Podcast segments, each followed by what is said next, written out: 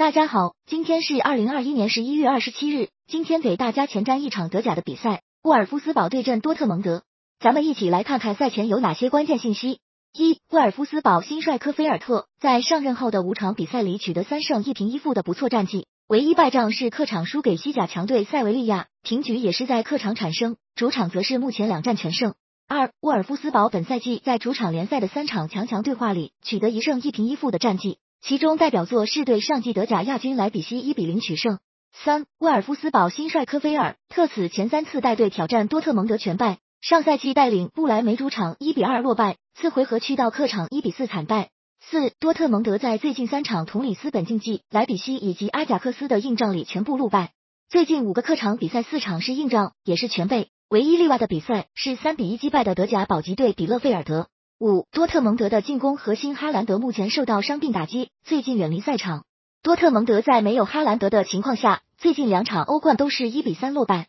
另外，本赛季哈兰德缺席的两场强强对话比赛，多特蒙德都是输球告终，分别零比二输门兴有及一比二输给莱比锡红牛。六，多特蒙德的队长罗伊斯最近状态稳健，连续四场比赛制造进球，总数据三球一助攻，最近有进场自带一球的属性。而在目前伤病严重，尤其哈兰德缺阵的情况下，罗伊斯能够及时的站出来，对球队来说很关键。